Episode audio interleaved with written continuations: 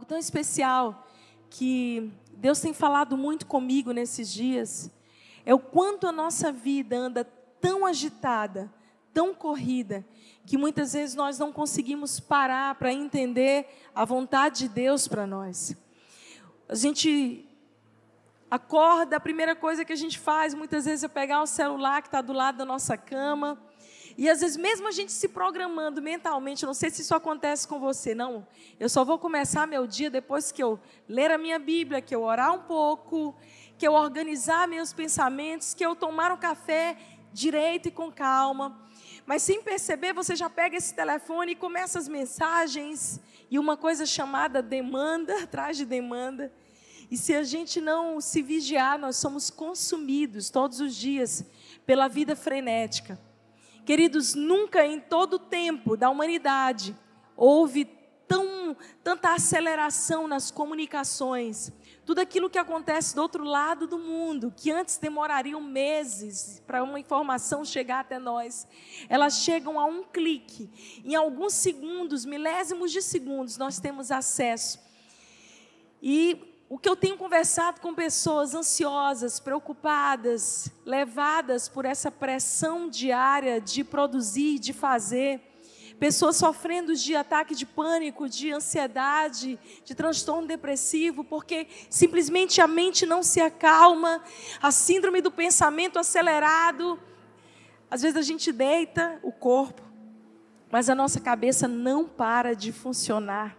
As nossas ideias vão longe, ansiedade de resolver os problemas que nós não temos controle, não é verdade?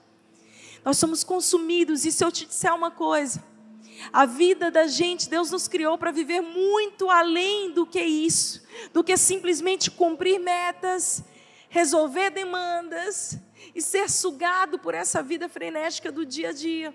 Eu lembro de uma época da minha vida, no ano que eu fui consagrada pastora há quase 16 anos atrás. Eu estava fazendo residência médica em pediatria. A minha filha era uma recém-nascida. E eu lembro de eu perguntar para o meu sogro, meu pastor, e dizer: Pastor, como eu vou dar conta?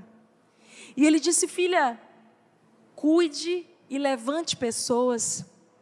O reino de Deus chegou até nós até hoje, porque Jesus comunicou a mensagem do Evangelho e aquilo incendiou o coração daqueles homens, então eles passaram bastão para a próxima geração.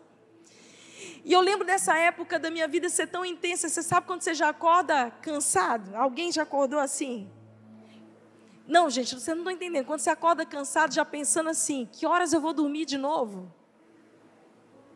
Fazendo programação para dormir, marcando encontro com a sua cama, com o seu travesseiro eu tenho 40 minutos para dormir logo mais, então, na hora do almoço. Então, eu já chegava em casa e eu dizia: Bebel, prepara o meu almoço.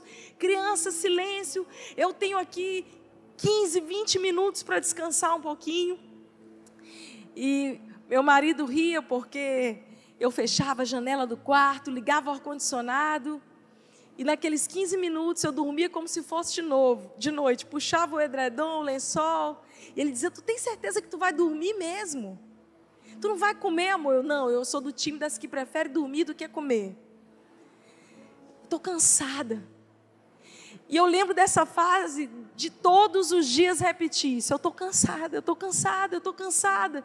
No meu dia de descanso eu me sentia cansada, mas era muito mais do que um cansaço físico, era um cansaço, um esgotamento mental, emocional que simplesmente dormia algumas horas não poderia me trazer esse descanso, essa paz que eu precisava, mesmo estando na igreja, mesmo fazendo coisas em nome de Deus, eu me sentia cansada, sugada. Então o Espírito Santo, doce Espírito Santo, começou a ministrar fortemente no meu coração alguns princípios que eu estava negligenciando. E coisas à luz da palavra de Deus, promessas tão bíblicas que muitas vezes no corre, no corre, na corre-corre do dia a dia nós esquecemos. Nós deixamos muitas vezes essa palavra se tornar uma teoria para nós. Mas eu preciso te dizer nessa noite que vida com Deus é fé prática, é relacionamento e tudo aquilo que Deus prometeu nessa palavra para nós há de se cumprir. Se a Bíblia diz que não nos deu espírito, e 2 Timóteo 7:1, que nós não temos espírito de covardia, de medo, mas de poder, amor e de moderação, de equilíbrio, nós precisamos abraçar a verdade da palavra sobre nós. Imagine-se como sendo um daqueles seguidores de Jesus, na época de Jesus aqui na terra. São três anos e meio de ministério intenso. Você está vendo pessoas sendo curadas, libertas, você está vendo coxos andarem até mortos ressuscitarem. Você está entrando em cidades e vendo cidades inteiras e vilarejos sendo transformados. Você percebe que com Jesus tudo é possível. Mas às vezes, nessa coisa frenética de ver tantas coisas que Deus pode realizar e que nós queremos fazer parte, nós nos sentimos cansados e sobrecarregados. Então, Jesus traz uma das mensagens mais libertadoras do Evangelho, que eu quero começar lendo essa noite com você, e está ali em Mateus 11, a partir do verso 28. E eu vou ler na versão da Bíblia a mensagem. Acompanha comigo. Que texto profundo e inspirador. Jesus, então, diante daquela multidão maravilhada com os milagres e maravilhas, e dispostas a dizer assim: Jesus, eu quero fazer parte disso. Jesus olha para aquele povo e ele começa a ministrar essa mensagem. Você está cansado, esgotado, desgastado pela religião? Venha até mim. Ande comigo e você vai recuperar a sua vida. Eu vou mostrar a você como descansar de verdade. Escuta isso aqui. Caminhem e trabalhem comigo. Observem como eu realizo as coisas. Aprenda os ritmos livres da graça. Eu não vou impor a vocês nada que seja muito pesado ou complicado demais. Fique comigo. Seja meu companheiro de jornada. E você aprenderá a viver com liberdade e leveza. Uau! Quantas chaves nesse texto. Jesus está ministrando aqueles discípulos que estão empolgados e dizendo: Jesus, nós queremos fazer, fazer, a gente quer produzir, a gente quer ser produtivo, porque no mundo de tantas pressões, a gente quer mostrar resultado, a gente quer mostrar que a nossa performance é boa dentro e fora da igreja, a pressão é sempre a mesma. Produzir dá resultado. E eu vou te dizer uma coisa: ser produtivo é muito diferente de ser frutífero. Você pode ser alguém super produtivo e fazer muitas coisas para Deus em nome de Deus, mas os teus frutos podem estar literalmente completamente escassos porque você engrenou numa roda viva de realizar e de repente você está aqui, mas você se sente cansado, esgotado e Jesus, ei, ei, ei. Você se sente cansado, filho? Você se sente esgotado? Trabalha comigo. Observa como eu faço. Aprenda um ritmo cheio de graça. Fica comigo, filho seja meu companheiro de jornada, e você vai aprender a viver a vida com liberdade e leveza. Ah, querido, eu não sei como você chegou aqui essa noite, mas eu sei que essa promessa é para mim e para você. Andarmos no ritmo cheio de graça, não no ritmo desse mundo, no padrão do que as pessoas esperam de nós, mas num padrão que nos traz liberdade, leveza, alegria de viver. Agora para um pouco, pensa na sua vida, como é que ela está? Considera as suas responsabilidades, seus medos, seus fardos, seus afazeres, seu calendário, a sua agenda. Tem gente que treme só de ouvir essa palavra agenda. As pessoas que confiam em você e que têm expectativas em você.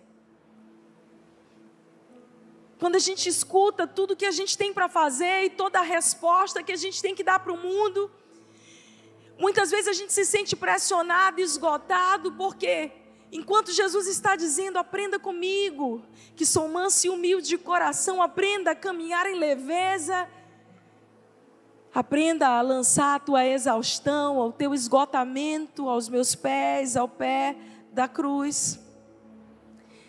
Nós nos vimos sufocados por todas essas coisas que nos consomem. Sabe do que mais? Jesus sabe como você está. Jesus está esperando que você dispone, alinhe o seu coração e submeta a sua agenda a Ele. Eu decidi fazer isso alguns anos atrás na minha vida. Senhor, está aqui o meu calendário, está aqui o que eu programei. E muitas vezes programei em nome de Deus. Mas eu submeto, Senhor, a Ti a minha agenda. Porque eu não quero viver numa vida tão frenética que eu me ocupe mais das, do fazer do que o do ser. E a verdade, queridos, é que nós temos vivido como literalmente muitas pessoas como mortos-vivos, consumidos em realizar coisas, mas vazios em si mesmos. Agora mesmo, onde você está aí sentadinho, ou me assistindo na sua casa. Jesus está convidando você a resistir à tentação de correr. Jesus está convidando você para andar e trabalhar com Ele, para aprender os ritmos da graça que não são forçados e que não trazem dor, para andar em liberdade, em leveza. Querido, escute, não importa quão desafiador pareça ser. Eu preciso que você saiba que existe um convite de Jesus e esse convite é todos os dias para nós. Não importa quanto tempo a gente diga conhecer a Deus. Às vezes a gente se perde dentro da igreja. Às vezes a gente se perde dentro da nossa vida corrida e não para para entender e aquietar a nossa alma agitada. E a gente não consegue sequer respirar, coração acelerado, mãos trêmulas. E um novo dia começa. E você já acorda cansado e pensando: quando é que eu vou dormir de novo? Será que essa é a vida que Deus tem para mim e para você? Eu já vivi consumida por isso. Imagina eu trabalhava em nove lugares diferentes. Eu já era pastora, eu tinha dois filhos pequenos. Tinha dia que eu levava minha filha pequena no parquinho e eu sentava naquele parquinho e eu dizia para Fred, amor, vai brincar com Vitória porque eu não tenho nem força. Nem força. Eu só estou aqui de corpo físico assim com vocês. E Deus me perguntou, filha, será que você vai perder dias especiais, a infância dos seus filhos, momentos que não voltam mais? Porque você está tão esgotado, tão cansado, que as pessoas que você mais ama e que deveriam receber o seu maior amor, o seu maior carinho, o seu melhor tempo, recebem os restos de uma mulher ou de um homem cansado, estressado, irado. Você sabe qual uma das chaves que Jesus nos dá aqui em Mateus 11, 28. É que eu e você precisamos aprender a quietar a alma. Coloque a mão no seu coração aí e diga assim: Minha alma, se aquiete. Nós precisamos ministrar a nós mesmos.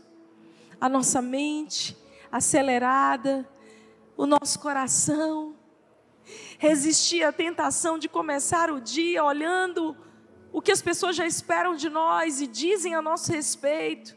Para um pouco, respira, escuta aquilo que o Pai diz a seu respeito.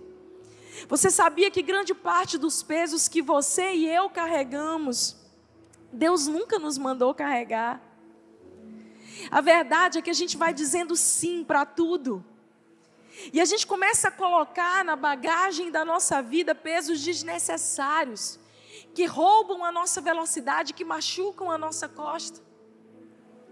Eu não sei se você já se sentiu assim, mas eu tive uma experiência na carne nisso, que quando eu fui para o acampamento do exército, passar três dias na selva, Eles me deram uma mochila para colocar com todos os itens de sobrevivência. Então, existem aquelas coisas, presta atenção, que você tem que colocar na mochila, senão você vai passar necessidade no meio da selva. Você tem que levar instrumentos de primeiros socorros, você tem que levar ali o seu cantil, você tem que levar uma colher, você tem que levar faca, pequenas coisas que são essenciais para que você cumpra a sua missão. E eu preciso dizer isso.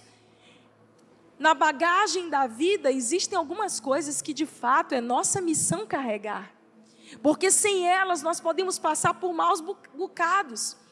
Vida com Deus, vida rotineira também é responsabilidades, a gente sabe disso. Mas eu ali preocupada, meu Deus, o meu pé vai machucar. Então eu, eu coloquei seis pares de meia, eu coloquei quatro blusas limpas. Eu fui organizando até óleo essencial, eu coloquei dentro da minha mochila. Caso eu fosse precisar, né? Na selva, um óleo essencial. Tudo a ver. Queridos, enquanto a mochila de todo mundo tinha por volta dos seus 22, 23 quilos, a minha mochila pesou 27 quilos. E para piorar a situação, eu sou muito para frente. Então, e eu era uma das primeiras da fila. Eu não consegui prender a minha mochila direito e ninguém, não apareceu um santo para me ensinar a colocar do jeito certo ou para dizer assim, presta atenção. Arruma essa mochila. Está errado, Flávia. Desse jeito que você prendeu ela, ela vai te machucar mais rápido. Ninguém apareceu para me dizer isso, e como eu queria estar tá lá. Eu não parei para perguntar ou pedir a instrução de como eu prendia. Você sabe por quê? Porque na vida também a gente vai tão afoito, porque a gente quer estar nas primeiras fileiras, a gente quer realizar, até com bons motivos, e a gente não para para ouvir conselhos e pedir instruções. Escuta aqui, meu irmão, de tempos em tempos nós precisamos realinhar a nossa rota, pedir conselho dos céus, do Espírito Santo, conselhos de pessoas que já fizeram aquela jornada e que podem nos ajudar no caminho. O resultado daquilo é que nos primeiros dois quilômetros de caminhada, com aquela mochila, eu ia caminhar 12. Os primeiros dois quilômetros. A minha costa já doía, o meu ombro já estava machucado. E eu já não aguentava mais. Então chegou um sargento e falou assim para mim: Você está com dor? Eu falei: Está horrível, não estou aguentando essa mochila. E ele disse: Também ela está colocada do jeito errado. E eu falei: Meu Deus, quer dizer que eu me machuquei desnecessariamente. Primeiro, porque eu coloquei um peso que Deus nunca mandou eu carregar. Segundo, porque eu fui fazendo a coisa do meu jeito, na força do meu braço. E eu não parei para ouvir o conselho que poderia me proteger. Olha para o teu irmão do lado e diz para ele assim: conselhos, bons conselhos, podem te proteger. Mas a gente é que sabe se a gente vai ouvir ou não. Uma coisa que eu aprendi nesses 16 anos sendo pastora é que a gente só aconselha quem quer. Eu não forço ninguém a ouvir conselho, a aprender a palavra, eu ensino, eu amo a todos, eu dou acesso a todos. Mas cada um sabe se quer botar a mochila do jeito errado, do seu jeito, ou se quer receber a instrução que vai facilitar a sua jornada. Ah, querido, nós precisamos aprender a quietar a nossa alma e a filtrar os sims que nós damos, muitas vezes para convites que Deus não nos quer. Acordos que nós fazemos, que nós não perguntamos, Senhor, é isso que o Senhor quer de mim. E a gente vai dizendo sim, a gente vai querendo estar nas rodas da frente, nas rodas das performances, dos bons resultados a gente quer fazer o que todo mundo está fazendo, a gente quer ser bem sucedido, então a gente vai dizendo sim, coloca na mochila, coloca na mochila, e o resultado é que aquilo vai te machucando, a caminhada vai te esgotando. Foi o que eu vivi na carne. Mas Salmo 46, 10, abre a tua Bíblia comigo. Eu amo esse texto. O texto da Almeida, revista corrigida, uma das versões clássicas diz: Aquietai-vos e sabei que eu sou Deus. Serei exaltado entre as nações, serei exaltado na terra. Tem uma outra versão, a The Passion Translation, que ela diz o seguinte: presta atenção. Parem de lutar com as suas próprias forças. Entreguem a sua ansiedade. Fique quieto e perceba que eu sou Deus. Eu sou Deus acima de todas as nações. Eu sou exaltado em toda a terra. Deus está dizendo: para de lutar do teu jeito, com a tua força própria, da tua maneira, com as tuas estratégias. Querido, quem quer receber estratégia do céu aqui? Quem quer receber os hacks do céu? Eu quero.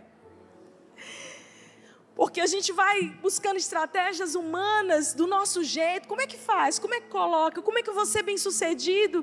E sem perceber, a gente vai se esgotando. E eu vou te dizer mais: às vezes, coisas que você orou durante anos e Deus te abençoou e te deu, agora estão trazendo peso desnecessário na sua vida, porque você não está sabendo administrar aquilo que o Senhor colocou nas tuas mãos. Eu vejo pessoas se perdendo com coisas lindas que Deus deu a elas.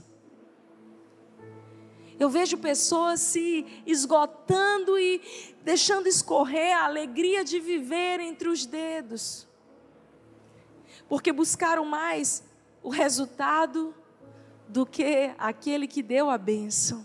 E eu vou te dizer uma coisa: a música que nós cantamos hoje, o salmo que nós lemos, Salmo 27, 4, diz: Senhor, que eu possa habitar na tua presença, não me deixa sair desse lugar. Se tem uma coisa que eu ministro na minha alma todos os dias é: alma, aquiete-se, pare de lutar desnecessariamente guerras que não são para você, pare de entrar em furada, pare de tentar fazer a coisa do seu jeito.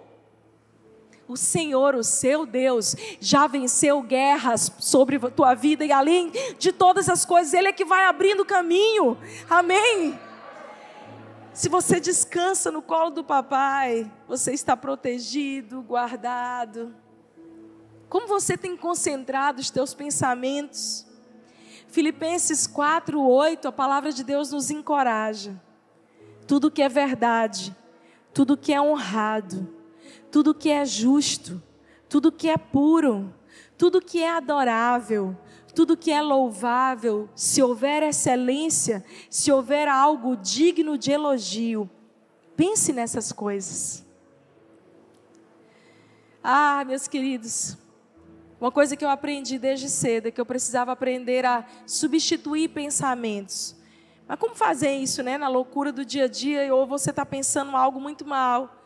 Você precisa encher a sua mente dessa verdade, como diz Paulo aos Filipenses: tudo aquilo que é justo, bom, puro, honrado, se houver excelência, dignidade, seja isso que ocupe teu pensamento. Mas a minha pergunta para você: o que, que tem ocupado o teu pensamento? Deus, como é que eu vou pagar as minhas contas? Meu Deus, como é que eu vou prosperar? Meu Deus, como é que eu vou ter o meu nome nas rodas de sucesso? Meu Deus, como é que eu vou conseguir aquilo? Você percebe que nós vamos nos ocupando ocupando o nosso pensamento com coisas que roubam a nossa força. Talvez você diga assim: não, mas pastor, eu preciso pensar e programar. Presta atenção, planejar se é importante, é bíblico. A Bíblia diz: cabe ao homem fazer planos, mas a resposta certa vem dos lábios do Senhor. A Bíblia está dizendo: faça planos, trabalhe mas ocupe o seu pensamento das coisas elevadas. Encha a sua mente daquilo que é bom, que é puro, que é louvável. Coloca a mão agora na tua mente e diga assim: mente, tudo aquilo que é bom, tudo aquilo que é puro, seja isso o que habite em ti. Querido, lançando sobre ele toda a sua ansiedade, porque Ele tem cuidado de você. Ansiedade é uma coisa que eu acho interessante que a Bíblia diz: lança ansiedade. É literalmente joga esse negócio, senão ele vai te queimar. Joga aos pés da cruz. Às vezes a gente tem que fazer isso. Ansiedade vem tu tem que ir lá aos pés da cruz e literalmente se ajoelhar e jogar aos pés de Jesus e dizer: Senhor, eu não sei lidar com isso. Toma. Eu não sei lidar com essa emoção. Eu não sei o que, que, eu vou fazer com isso, Senhor. Toma, eu lanço aos pés da cruz. Eu confio porque o Senhor tem cuidado de mim até aqui. Ah, querido. Será que você tem aplicado essa palavra de maneira prática, não de maneira teórica? Quando você se sente estressado, quando a sua frequência cardíaca começa a aumentar, respire. Respire a verdade do Espírito Santo. Inspire tudo aquilo que Deus diz sobre você e expire todas as mentiras do inimigo. Quando você tiver medo e não souber o que vai ser de você no dia de amanhã, inspire as verdades daquilo que Deus disse sobre você e expire, jogue para longe todas as mentiras do inimigo. Quando você tiver mais coisas para fazer do que tempo para conseguir completá-las, respire a verdade do Espírito Santo sobre você e lance fora a bagagem, os medos desnecessários. Você quer saber uma coisa libertadora? É a gente ser a gente mesmo. Parece óbvio, mas não é. Numa época onde a gente tem cópias, cópias. Eu não vou longe, pega a tua rede social. Você vai ver cópias. Mesmas mensagens, mesmo estilo, mesma maneira de se vestir, um padrão. Então você começa a olhar e você fala assim: eu tenho que fazer isso também, porque está dando certo. Eu tenho que me vestir assim também, porque está dando certo.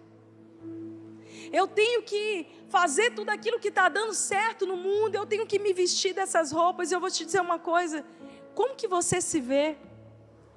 Você gosta do que você pensa sobre si mesmo?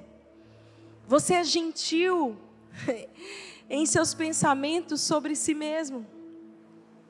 Eu lembro de uma época que eu não gostava de mim. Eu não gostava de mim no auge da adolescência, que você tem todas as crises do mundo. Eu vejo no consultório ou aconselhando quantos adolescentes não gostam de si mesmo. E eu fiz essa pergunta para uma mulher super bem sucedida recentemente. Eu falei para ela: você já parou para pensar em si? Você já parou para se conhecer e saber o que, que você quer para o teu futuro? Ela, numa vida muito frenética, realizadora, mas enfrentando muitos problemas, sinais de pânico, de descontrole emocional. E ela disse para mim, pastor, eu não gosto nem de me olhar no espelho. Eu me arrumo de manhã meio de lado, prendo meu cabelo, mal passo um batom e vou para o trabalho. Queridos, a verdade é que nós temos vivido uma vida que tão nos suga a energia, que a gente para de apreciar as coisas mais simples e mais belas que Deus nos deu. Você é lindo, você é linda. Você pode olhar a pessoa que está pertinho de você. Se for casado, diz mais empolgado. Se é solteiro, cuidado, respeito. Se é amiga, diz para outra amiga aí: você é linda, amiga. Você pode ser um pouquinho diferente. Tem uns que são diferentes demais, né?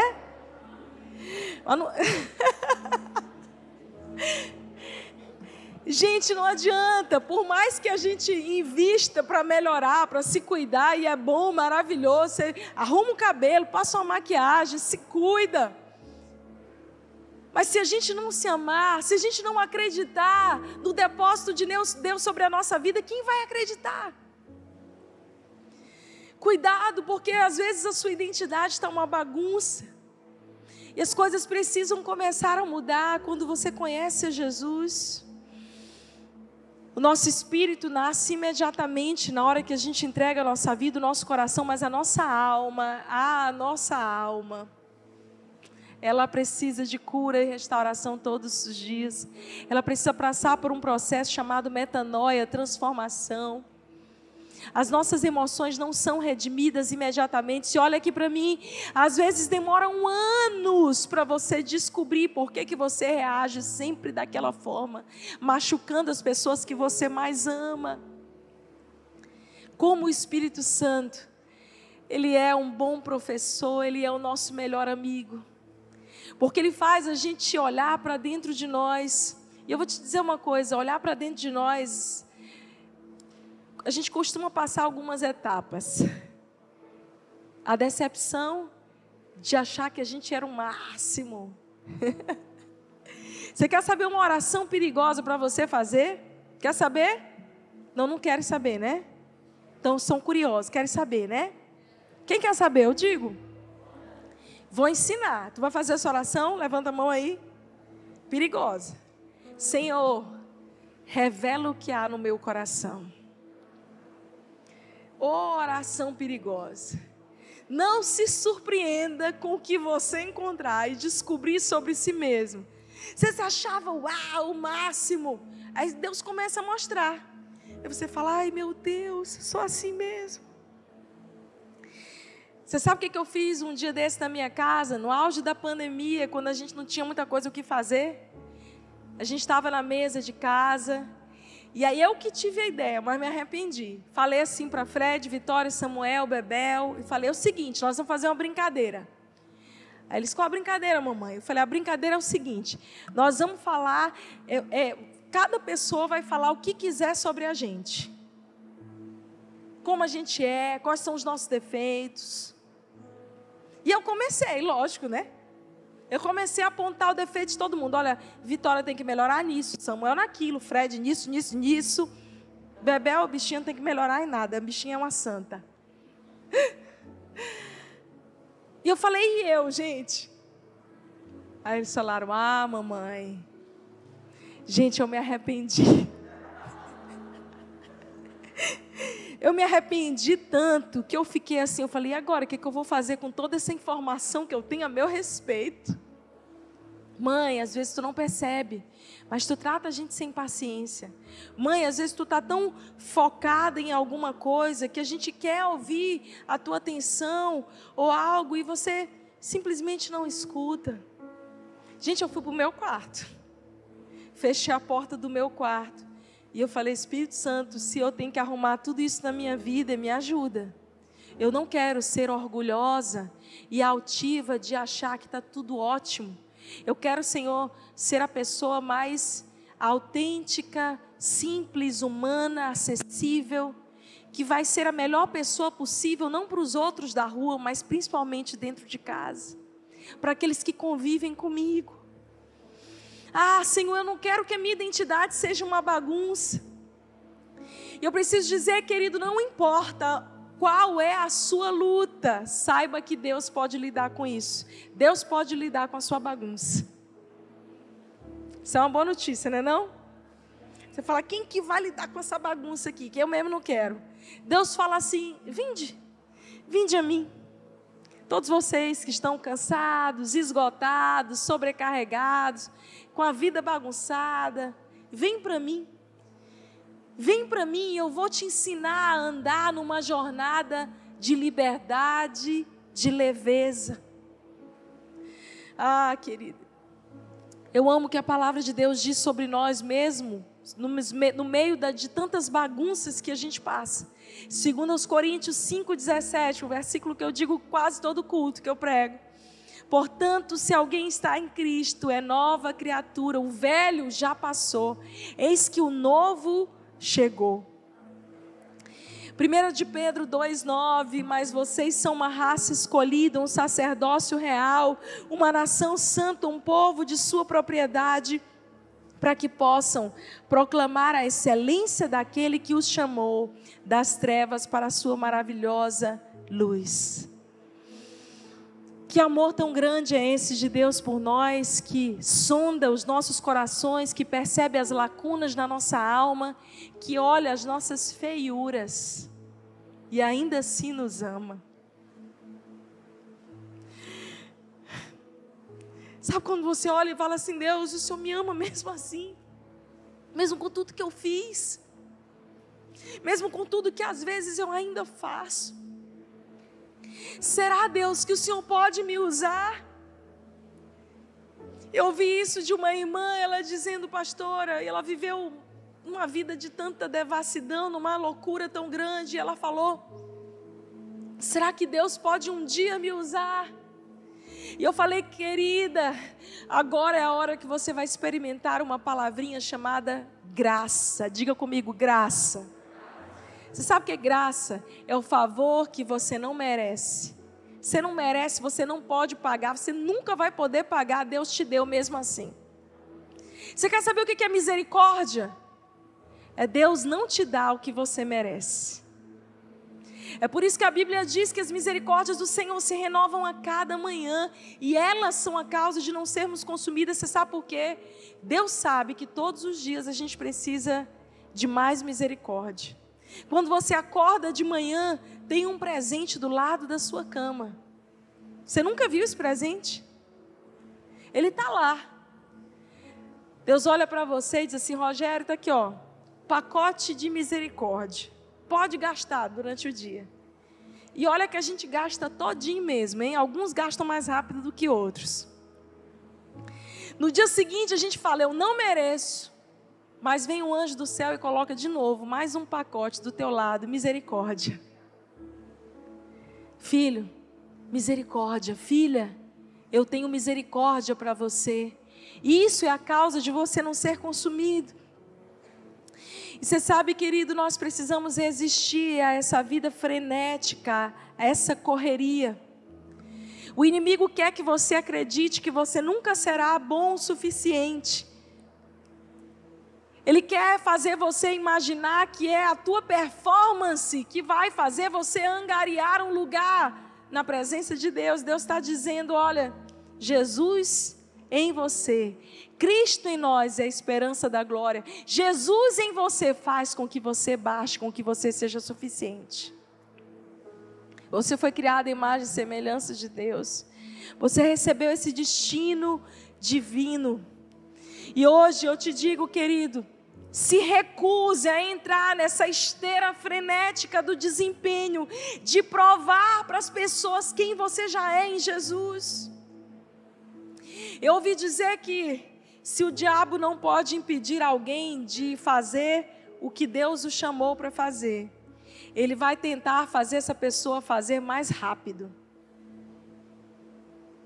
Ele vai tentar te pressionar a dar logo um resultado, a provar o teu valor. Quando o diabo não consegue parar alguém, você quer saber o que, que ele faz? Acelera.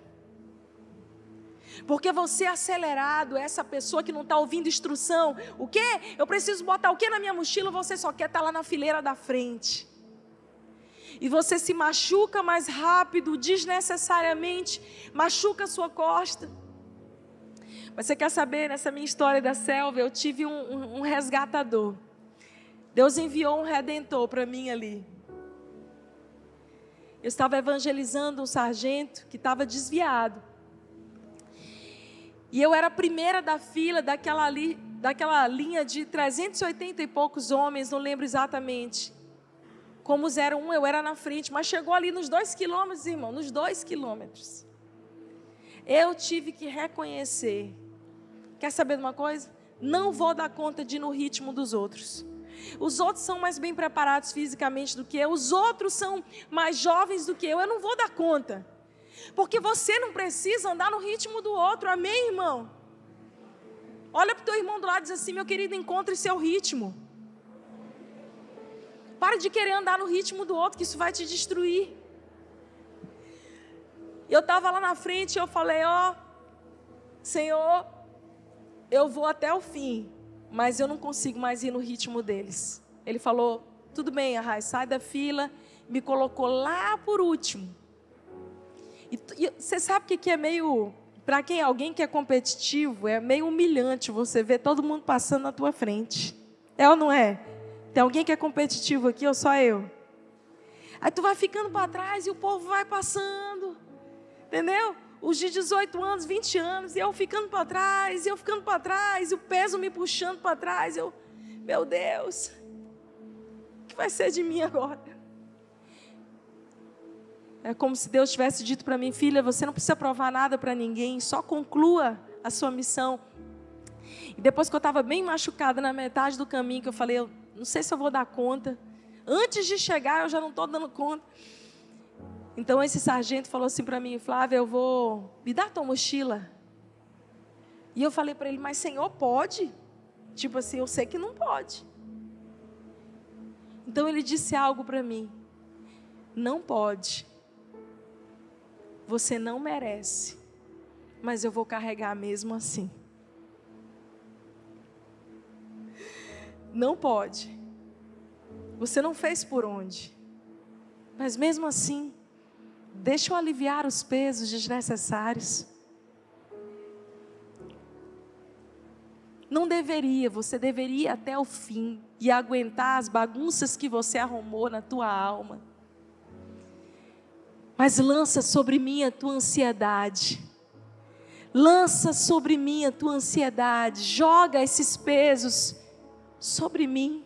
Jesus, enquanto ele estava ali na cruz, ele estava dizendo exatamente isso, carregando o pecado de toda a humanidade, o castigo que era para vir sobre nós, foi sobre ele.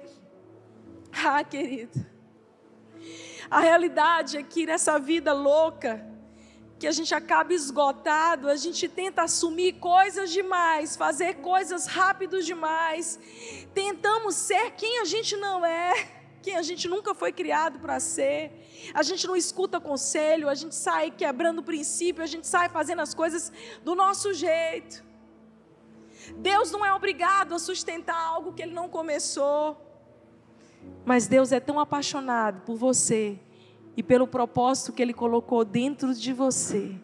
Não pode, você não merece, mas mesmo assim, Ele levou sobre si. Ele levou sobre si. Pode aplaudir Jesus porque Ele é digno. Uau! Ele está com você agora, querido. Esperando que você diminua a sua velocidade, acalme suficiente o seu coração para ouvi-lo dizer: Filho, filha, você descansaria em mim? Eu te dou tudo que você precisa. Para de tentar fazer na tua força. Você pode descansar. Aquietar e saber que eu sou Deus. Parar de lutar guerras desnecessárias e saber que eu sou Deus. Mas a grande pergunta para nós é por que, que a gente tenta fugir disso? A gente quer ir embora. A gente quer fugir de encarar a realidade. Então a gente corre para fazer compras, para se encher de horas de internet, para clicar botões que nos mostram o mundo irreal. A gente corre, porque a gente não quer parar para olhar para dentro. Quem sabe a gente descobre uma coisa ruim e é desconfortável se descobrir. Eu quero te perguntar, querido, quais são os métodos que você tem usado para fugir das suas emoções? Das situações que você não gosta em você e que você não quer encarar de frente. Na maioria das vezes, os métodos que a gente usa, ah, eu vou viajar, eu vou sumir, eu vou sumir. Se eu pudesse comprar uma passagem para Marte, alguém já quis comprar passagem para Marte? Gente, eu pensei que era só eu. Nem sei lá se tem marcianos. Você fala assim, meu, eu só quero ir para longe. Não, não, não, não. Você espiritualiza. Você ora e fala assim: Senhor, me leva, o teu servo está pronto. Grande parte dessas orações que a gente pede para Deus levar a gente, não é porque a gente está pronto, não é porque a gente está acovardado de viver a vida e de encarar os fatos de frente. Deus me leva. Deus diz: Não, filho, fica aí, resolve teus problemas, que eu te ajudo. Curiosamente, os métodos de Jesus são totalmente diferentes dos nossos. Ele não nos diz para fingir que não está doendo, que a gente não está sentindo. Muito pelo contrário, ele nos instrui a acreditar nele. João 15, 4, nessa versão a mensagem diz: permaneça em mim e eu em você. Como o ramo não pode dar fruto por si mesmo, a menos que permaneça na videira, nem tu, a menos que permaneças em mim. Nós precisamos buscar o esconderijo certo. Passar minutos, horas meditando nessa escritura. E lembrar desse convite de Jesus de Mateus 11, 28. Venham a mim, todos vocês que trabalham, que estão fazendo e realizando grandes coisas, mas estão esgotados, cansados, sobrecarregados. E em mim vocês terão descanso. Salmo 91, um texto tão conhecido nosso, diz: Aquele que habita no esconderijo do Altíssimo. A sombra do Onipotente. Onde é que você descansa, amigo? A sombra do Onipotente. Mas a gente não quer sombra, a gente quer estar no sol quente, na peia. É ou não é? Deus está dizendo: olha que eu tenho sombra. Debaixo das minhas asas você está protegido. Não fica aí, não. É um convite. Venham a mim. Todos vocês que estão cansados e sobrecarregados. Acredite, querido. Esse é um convite para você que já é cristão também. Tenha uma fé prática e não só teórica. Escolha acreditar, reescrever a sua vida. Declarar essa palavra sobre você mesmo. Embora você possa estar cansado e sobrecarregado de algumas coisas, diga: Deus, eu escolho descansar em Ti, eu escolho não tentar fazer as coisas da minha maneira, eu escolho ir para águas mais profundas. Filipenses 4, 6, a palavra de Deus diz. Eu estou lendo todos os textos na versão a mensagem, queridos. Não se preocupe com nada mas em tudo, pela oração, súplica, com ações de graças, façam os teus pedidos serem conhecidos diante de Deus. O que, que você precisa fazer conhecido a Deus hoje? Não se engane, Deus está consciente de todas as coisas, Ele é onisciente, Ele é onipotente, Ele é onipresente. Ele sabe de cada detalhe da sua vida, mas assim como Ele nos convida a descansar, Ele nos convida a orar. Ele quer que você ore. Ele está atento às suas orações, aos seus clamores. E eu encontro pessoas que dizem assim para mim: Eu me sinto tão sozinho. Eu falo, mas você não está sozinho. Queridos, eu converso com Deus o tempo inteiro, no meu carro, no trânsito, me perdi, agora vindo para a igreja, me perdi, vindo para a igreja. Pode rir, que eu peguei um outro caminho. Eu só sei dois, aí eu peguei um caminho diferente. E fiquei lá, Espírito Santo me ajuda, que eu tenho que chegar na igreja e meu GPS não estava funcionando. É assim, né? A gente se perde, mesmo sabendo que a gente tem que ir para o mesmo lugar. A gente se perde no meio da jornada. E você sabe do que mais? Tá tudo bem. Deus diz: volta. Aquieta a tua alma justa, não tenta fazer da tua maneira. Torne conhecida através da súplica, da oração, levanta a adoração, fala com Deus, abre o teu coração, chora, reclama. Pastora, como assim eu vou reclamar com Deus? Você sabia que cerca de 70% dos salmos são chamados salmos imprecatórios ou salmos de lamentos e queixas? Era o salmista abrindo o coração com Deus e dizendo: Senhor, não sei não, não, não onde é que o Senhor está? Seja sincero com Deus, nós não precisamos viver uma vida hipócrita religiosa.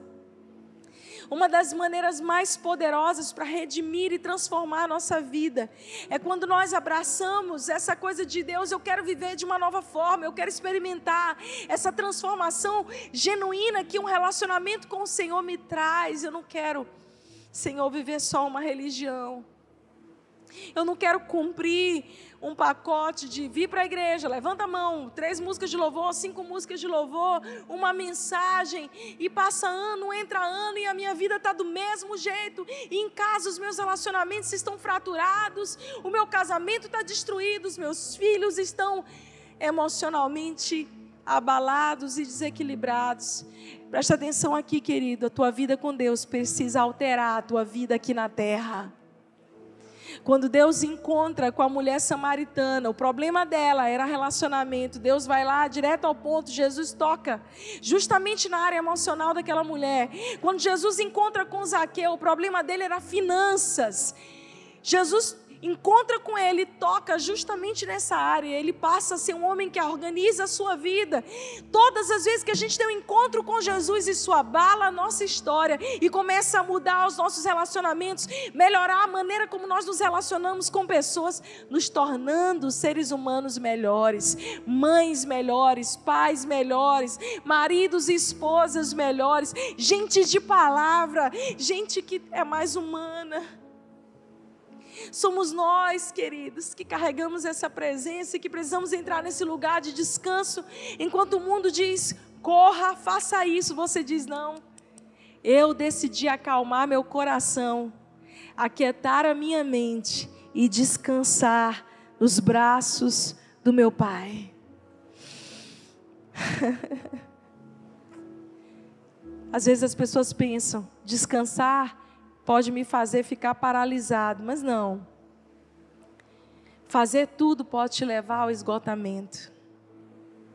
Existe um meio termo divino para isso. E Deus está chamando a gente para esse equilíbrio. Que enquanto nós trabalhamos, enquanto nós realizamos, nós descansamos nele. Enquanto a gente faz a nossa parte, a gente não tenta fazer a parte de ninguém mais, nem a parte de Deus, a gente confia que Ele fará. Existe uma parte que é sua, amém? Mas existe uma parte que só Deus pode fazer. E talvez você esteja tentando cuidar e dar conta de coisas que você nunca vai conseguir dar, e isso vai te sobrecarregar, te trazer peso desnecessário. Nessa noite nós vamos orar. E vai ser uma noite que você vai pegar esse peso e dizer: Deus, eu quero acalmar o meu coração.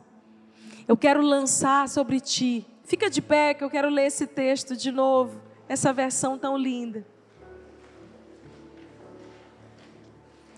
Não se distraia.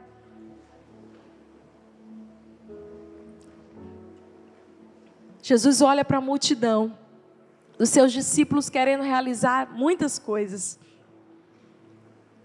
Todos esperam dele um, vai lá, faz isso, faz aquilo. Jesus para tudo e diz: Vocês estão cansados, esgotados, desgastados pela religião? Venham até mim, andem comigo e vocês vão recuperar fôlego de vida.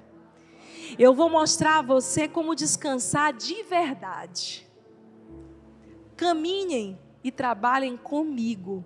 Observam, observem como eu faço as coisas. Aprenda os ritmos cheios de graça. Diga comigo, ritmo cheio de graça. Eu preciso andar nesse ritmo aí. Eu não quero andar no meu ritmo, eu quero andar nesse ritmo cheio de graça. Jesus diz: Eu não vou impor a vocês nada que seja muito pesado ou complicado demais. Fiquem comigo sejam meus companheiros, e vocês aprenderão a viver com liberdade e leveza.